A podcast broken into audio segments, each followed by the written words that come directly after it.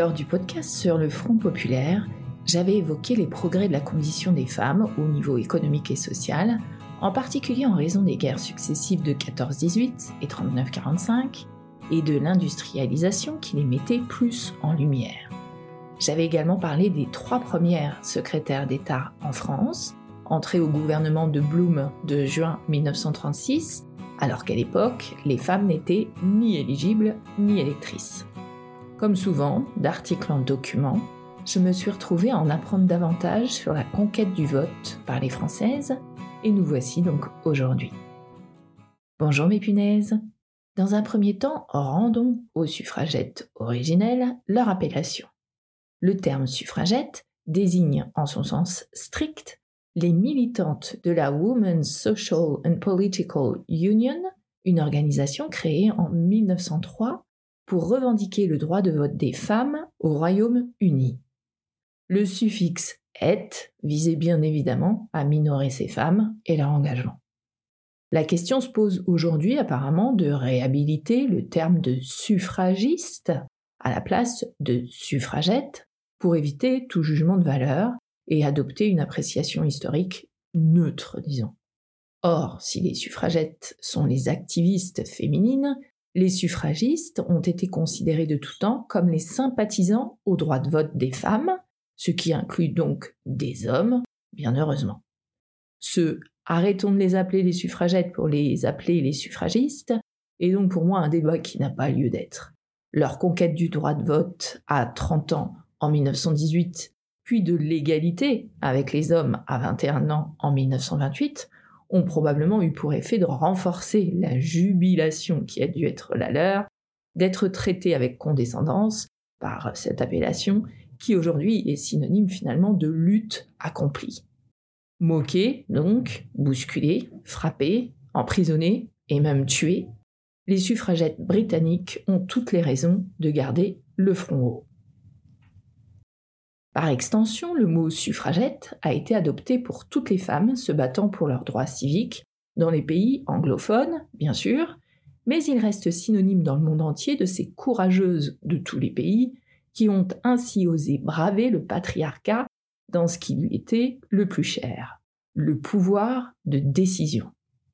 La Nouvelle-Zélande a été la première au monde à légaliser le droit de vote des femmes en 1893 et il serait intéressant de découvrir les rouages de cette initiative. Je pense que nous en parlerons.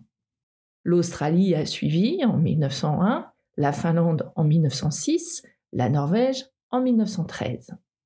1928, donc, les Britanniques rejoignent les rangs des électrices à égalité des hommes. Et en France, il faut attendre le 21 avril 1944 pour que les femmes obtiennent le droit de voter et de se présenter à une élection après plus de 150 ans de mobilisation civique. C'est sur ces suffragettes-là, les nôtres, que je souhaiterais me pencher aujourd'hui. On pourrait croire que les Françaises sont des suiveuses, hein, celles qui auraient profité de l'éveil du monde pour obtenir ce que certaines avaient déjà conquis de haute lutte. Ce serait se tromper lourdement. Les femmes françaises n'ont en effet pas attendu que leurs sœurs concrétisent ce projet se battre. Et s'il n'est évidemment pas question hein, de chercher à établir quelle nation a engendré la première des combattantes du scrutin, il est bon, il me semble, de rappeler que des Françaises ont de quoi être fières.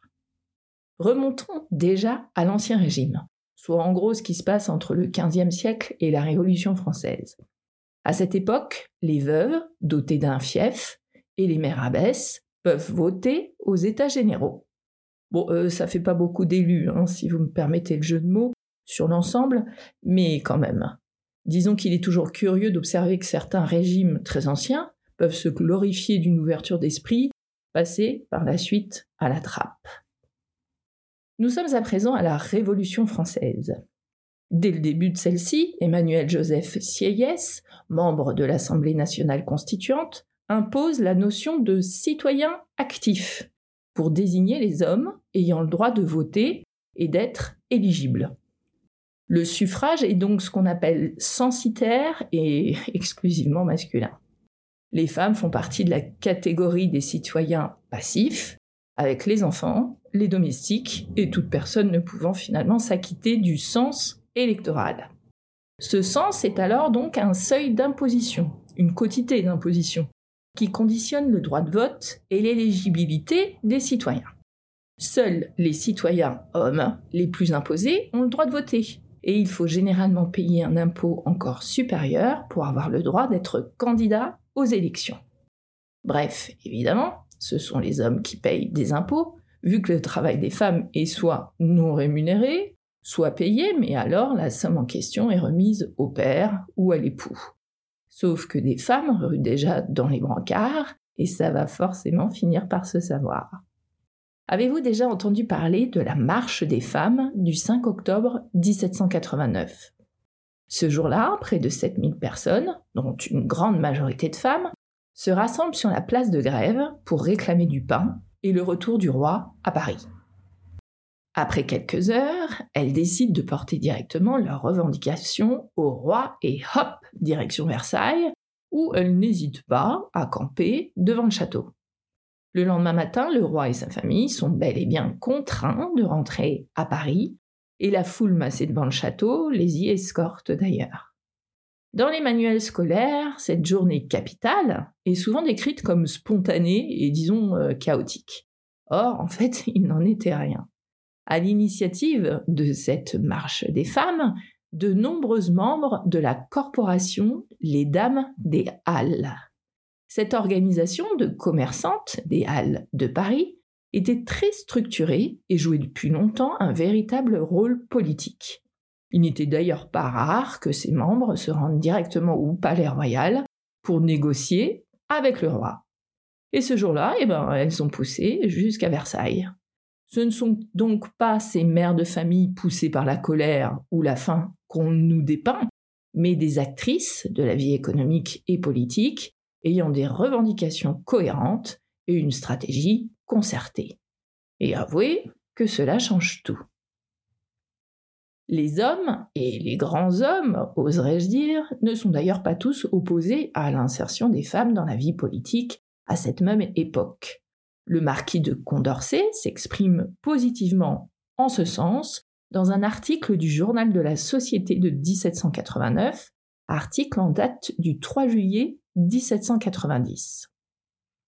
Un an plus tard, Olympe de Gouges s'inspire de cette Déclaration des droits du citoyen patriarcal pour publier la Déclaration des droits de la citoyenne.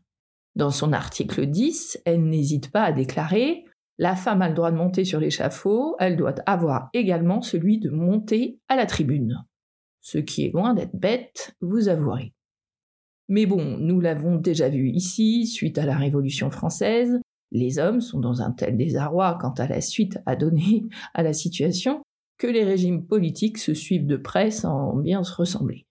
C'est quand même pas mal le bordel à tous les niveaux. La question de la place des femmes dans le tout n'est évidemment pas une priorité pour ces messieurs, bien au contraire, on les fait taire. En 1804, par exemple, le Code napoléonien n'hésite pas à consacrer l'incapacité juridique des femmes et à les confiner dans un état de minorité. Taisez-vous, les filles. La révolution de 1848 va susciter un nouvel espoir, notamment la levée des restrictions de réunion qui permet le développement des groupes qui militent pour les droits des femmes. On va enfin pouvoir se réunir pour s'organiser. C'est la révolution de 1848 qui va du coup également permettre, en mars de cette même année, à Eugénie Niboyer de fonder et de diriger un journal ne traitant que de la question des femmes et de leurs droits. Il s'appelle La Voix des femmes, sous-titré Journal socialiste et politique, organe d'intérêt pour toutes les femmes. C'est le premier quotidien français féministe.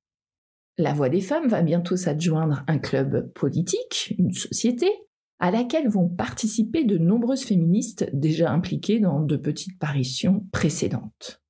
Ce club défend un catalogue très large de réformes favorables aux femmes tant dans le domaine domestique d'ailleurs que celui de la politique, et donne d'abord des conférences réservées aux femmes.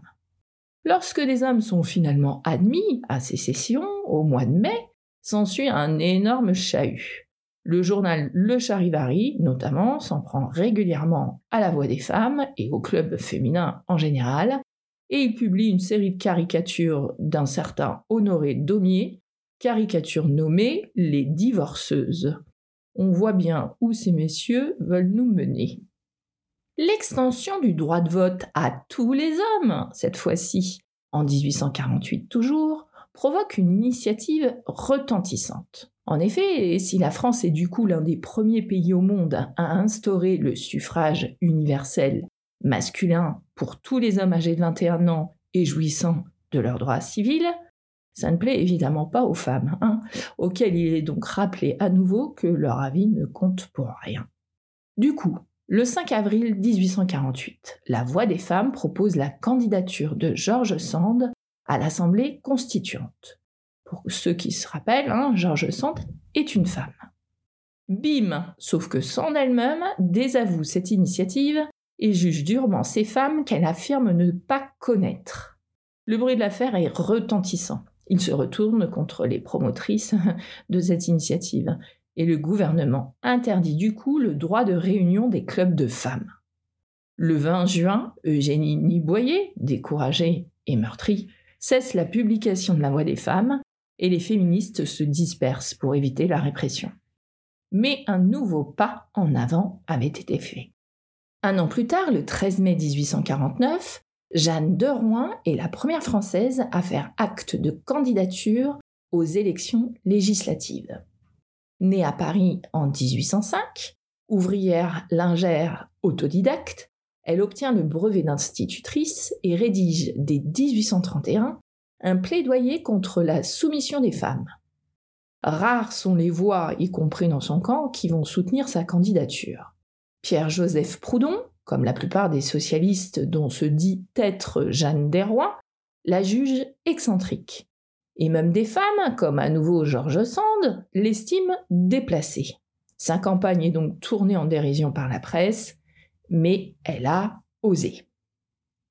En 1868, une vingtaine de femmes diffusent, avec l'appui du journal L'Opinion nationale, un manifeste réclamant le droit de vote. C'est la première fois que la presse française permet une initiative positive dans le sens du droit de vote féminin. Est-ce que cela marque les esprits? Pas certain. Hein. Il faut attendre 30 ans pour que les choses commencent à bouger au niveau politique. Nous sommes le 1er juillet 1901. Le député Jean-Fernand Gautret dépose la première proposition de loi accordant le droit de vote aux femmes, qu'elles soient mariées, célibataires, veuves ou divorcées. Inutile de vous dire que c'est un échec, hein, bien évidemment. Mais on avance, disons. Cinq ans plus tard, en 1906, c'est le député Paul Duchossois qui s'y colle. Il demande une loi tendant à accorder aux femmes le droit de vote dans les élections aux conseils municipaux, aux conseils d'arrondissement et aux conseils généraux. Ce serait déjà une avancée, reconnaissons-le. Mais évidemment, ça ne passe pas de nouveau. Le 27 mai 1907, victoire Une loi affirme désormais que les femmes sont électrices et éligibles au Conseil des prud'hommes. Allez, on avance, on vous dit.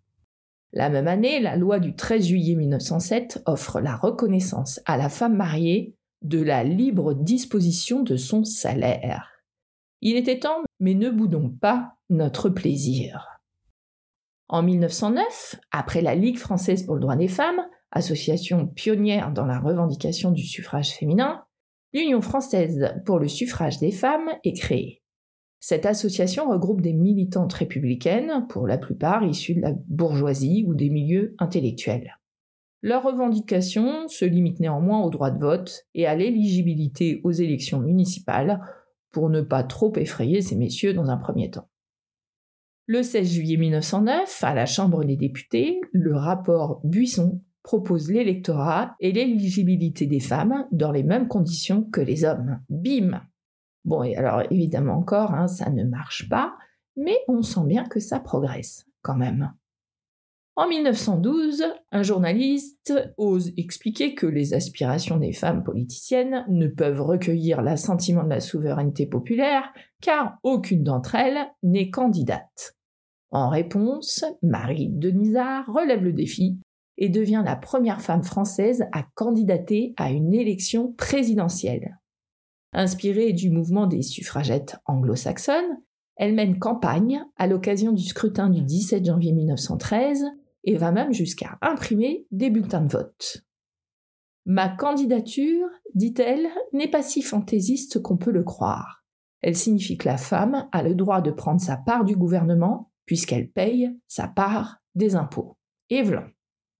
En 1914, l'UFSF compte 12 000 membres. Le 26 avril 1914, en marge des élections législatives, le grand quotidien Le Journal et différents mouvements suffragistes, inspirés des mouvements anglo-saxons donc, organisent un référendum sauvage destiné aux femmes, avec la question suivante Mesdames, Mesdemoiselles, désirez-vous voter un jour? 505 972 votes positifs sont recueillis contre 114 négatifs. C'est la Première Guerre mondiale. Pendant celle-ci, de nombreuses femmes remplacent donc les hommes partis au front dans des secteurs d'activité qui ne leur étaient pas ouverts jusque-là. Ces nouvelles responsabilités et l'accès à une certaine forme d'autonomie nourrissent un désir d'émancipation, bien sûr, nous en avons déjà parlé. Les hommes politiques ne suivent pas, hein, mais la proposition de loi Barès à la Chambre des députés encore serait presque un pas vers les femmes s'il n'était pas en un sens si cruel. Il milite en effet pour le suffrage des morts en vue de permettre aux veuves, mères de soldats, tués à la guerre, de voter, pas moins. Une électrice vote un homme mort, en gros. Après la guerre, le suffrage est étendu aux femmes donc dans plusieurs pays européens comme la Grande-Bretagne. La France s'y refuse toujours, en partie sous l'influence des radicaux socialistes qui voient dans le vote féminin un vote clérical dangereux pour la République. Mouais, le 20 mai 1919, la Chambre des députés y revient et adopte pour la première fois une proposition de loi instaurant le vote des femmes par 329 voix contre 95. Bravo messieurs. Sauf que le Sénat met trois ans à se coller au sujet et refuse finalement, le 21 novembre 1922, d'examiner les articles de la proposition de loi sur le vote des femmes, tout simplement, par 156 voix contre 134 le 7 avril 1925, et bim, trois ans plus tard, la Chambre des députés remet encore cela et adopte par 389 voix contre 140 une proposition de loi instaurant le vote des femmes lors des élections municipales et cantonales. On va bien finir par y arriver quand même. En mai 25, profitant d'une lacune dans la réglementation, le Parti communiste français met des femmes en position éligible sur ses listes pour les élections municipales dans toutes les communes de la banlieue parisienne. Les élus siégeront en effet, effectivement, hein, jusqu'à l'annulation de leur élection par des tribunaux. Le 12 juillet 1927, la Chambre des députés adopte par 396 voix contre 94 une résolution invitant le gouvernement à hâter devant le Sénat la discussion du projet de loi voté par la Chambre des députés concernant le suffrage des femmes aux élections municipales. Parce qu'encore une fois, ça fait juste deux ans que ça ne bouge pas au Sénat.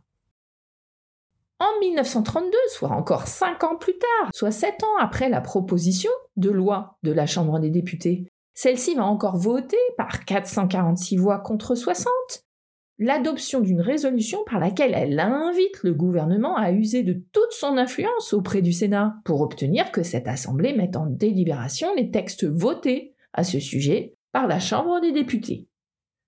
Nous sommes en 1934. Louise Weiss fonde La Femme Nouvelle, une association pour l'égalité des droits civiques multipliant pendant deux ans les actions spectaculaires.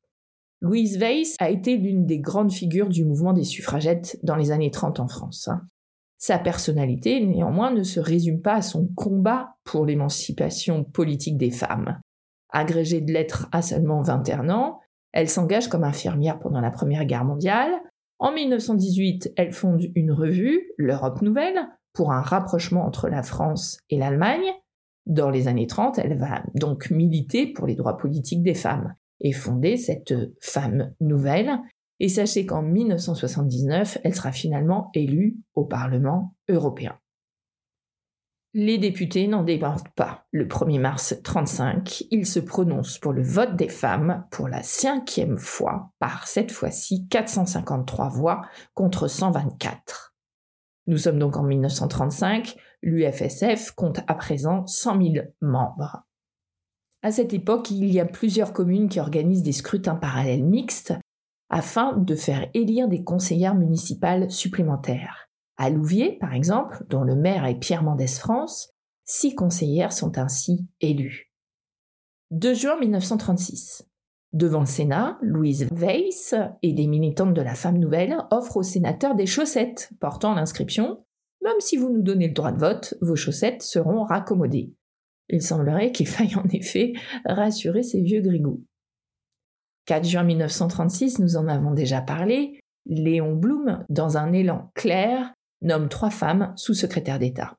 Cécile Brunswick, la présidente de l'UFSF à l'éducation nationale, Suzanne Lacor à la santé publique et Irène Joliot-Curie à la recherche scientifique. Cécile Brunswick va quitter la présidence de l'UFSF. Louise Weiss aurait, elle, refusé d'intégrer le gouvernement Blum en répondant J'ai lutté pour être élue, pas pour être nommée. Bien dit Loulou.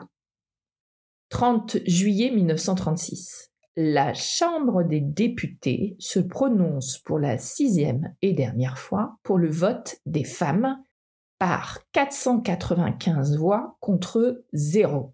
Je pense qu'à présent, c'est bien clair. Le gouvernement néanmoins va s'abstenir de faire tout commentaire ou donner euh, quelques consignes, mais c'est assez normal en fait. En tout cas, imaginez bien que le Sénat n'inscrira jamais ce texte à son ordre du jour. 23 juin 1942. Le général de Gaulle déclare qu'une fois l'ennemi chassé du territoire, tous les hommes et toutes les femmes de chez nous éliront l'Assemblée nationale. En novembre 1943, Marthe Simard et Lucie Aubrac sont nommées membres de l'Assemblée consultative provisoire.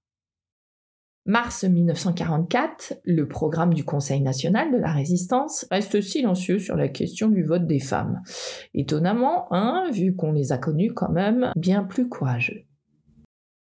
Le 18 mars 1944, le général de Gaulle déclare à présent devant l'Assemblée consultative provisoire le régime nouveau doit comporter une représentation élue par tous les hommes et toutes les femmes de chez nous. Il insiste. Le 24 mars 44, donc six jours plus tard, à l'Assemblée consultative provisoire, l'amendement Fernand-Grenier instaurant le vote des femmes est adopté par 51 voix contre 16. Nous y sommes, mesdames, grâce à Fernand. Le 21 avril, l'article 17 de l'ordonnance portant organisation des pouvoirs publics de la France après la libération dispose que les femmes sont électrices et éligibles dans les mêmes conditions que les hommes. Le 7 novembre 1944, pour l'ouverture de sa session à Paris, l'Assemblée consultative provisoire comporte dix femmes. Du 29 avril 1945 au 13 mai, c'est le premier vote des femmes françaises aux élections municipales. Et le 21 octobre 1945, c'est le premier vote des femmes dans un scrutin national pour un référendum et l'Assemblée constituante. 33 femmes sont alors élues membres de l'Assemblée nationale constituante. Rédigé et adopté en 1946, le préambule de la Constitution de la Quatrième République rappelle que la loi garantit à la femme, dans tous les domaines, des droits égaux à ceux de l'homme. Alléluia. Mais où en sommes-nous aujourd'hui? La parité entre les femmes et les hommes en politique progresse en France, hein, on va pas se le cacher. Les femmes représentent 37% des députés, 45% des conseillers municipaux, 49% des députés européens français, 49% des conseillers régionaux et 51% des conseillers départementaux. En revanche, seuls 20% des maires sont des femmes. Moins d'un tiers des présidents de région sont des femmes. Elles président deux conseils départementaux sur dix et occupe un peu plus d'un siège sur trois au Sénat. Pour la première fois néanmoins, l'Assemblée nationale élue en juin 2022 est présidée par une femme, Yael Braun-Pivet, mais l'hémicycle ne compte encore que 37% de femmes. En fait, hein, on va pas se mentir, les hommes cèdent facilement leur place aux femmes quand la loi les y oblige, en les limitant souvent aux postes les moins importants. Même dans les assemblées où les femmes sont présentes quasiment au même niveau que les hommes, on ne les retrouve pas à leur tête. Et plus on s'élève dans la hiérarchie du pouvoir, moins les femmes sont présentes. Au 1er janvier 2019, il y avait pourtant 51,5% de femmes au sein de la population française, parmi 66,9 millions de personnes vivant en France, selon l'INSEE. Donc plus d'un Français sur deux est une Française. Et au 14 avril 2019, toujours selon l'INSEE, les femmes représentaient 52,3% des électeurs inscrits sur les listes électorales. Ce qui veut dire qu'en fait, plus d'un électeur sur deux est une électrice. De quoi donner envie de l'obtenir, cette parité quand même, et surtout ces postes à haute responsabilité. Est-ce à dire que je prône l'élection d'une présidente de la République? Ben, pas à tout prix, hein, en tout cas. De ce que j'en comprends, le combat des suffragettes n'a jamais été qu'un combat d'inclusion, d'égalité, de tolérance, d'ouverture d'esprit. Souhaitons que nos politiques, femmes comme hommes d'ailleurs, puissent continuer à promulguer ces mêmes valeurs. À bientôt mes punaises. Prochain épisode, et si on parlait de champagne, punaise